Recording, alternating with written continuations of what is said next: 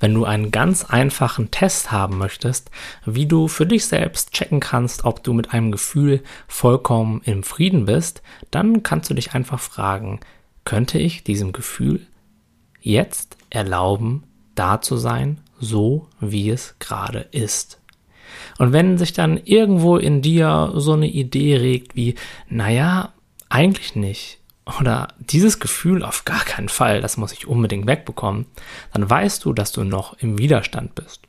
Wenn du das erkennst, dann ist das weder gut noch schlecht, sondern einfach eine Information, eine Rückmeldung für dich, die dir dabei helfen kann, dich wieder auf das vollkommen bewertungsfreie Spüren des Gefühls zurück zu besinnen.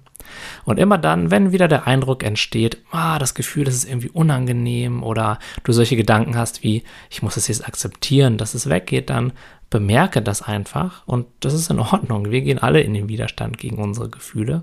Aber entscheide dich dann dazu, eben wieder zurück ins widerstandsfreie Wahrnehmen und Fühlen zu gehen.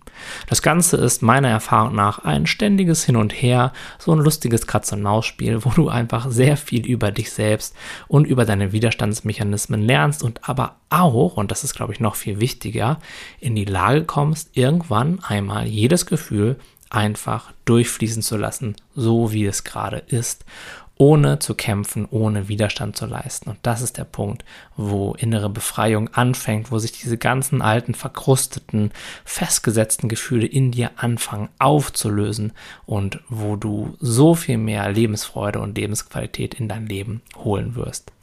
Aber dazu ist es eben ganz wichtig, vorher immer wieder zu erkennen, wann wir in den Widerstand gehen. Denn wenn wir in den Widerstand gehen, dann halten wir unsere Gefühle fest und sind eben nicht in der Lage, sie Schritt für Schritt loszulassen.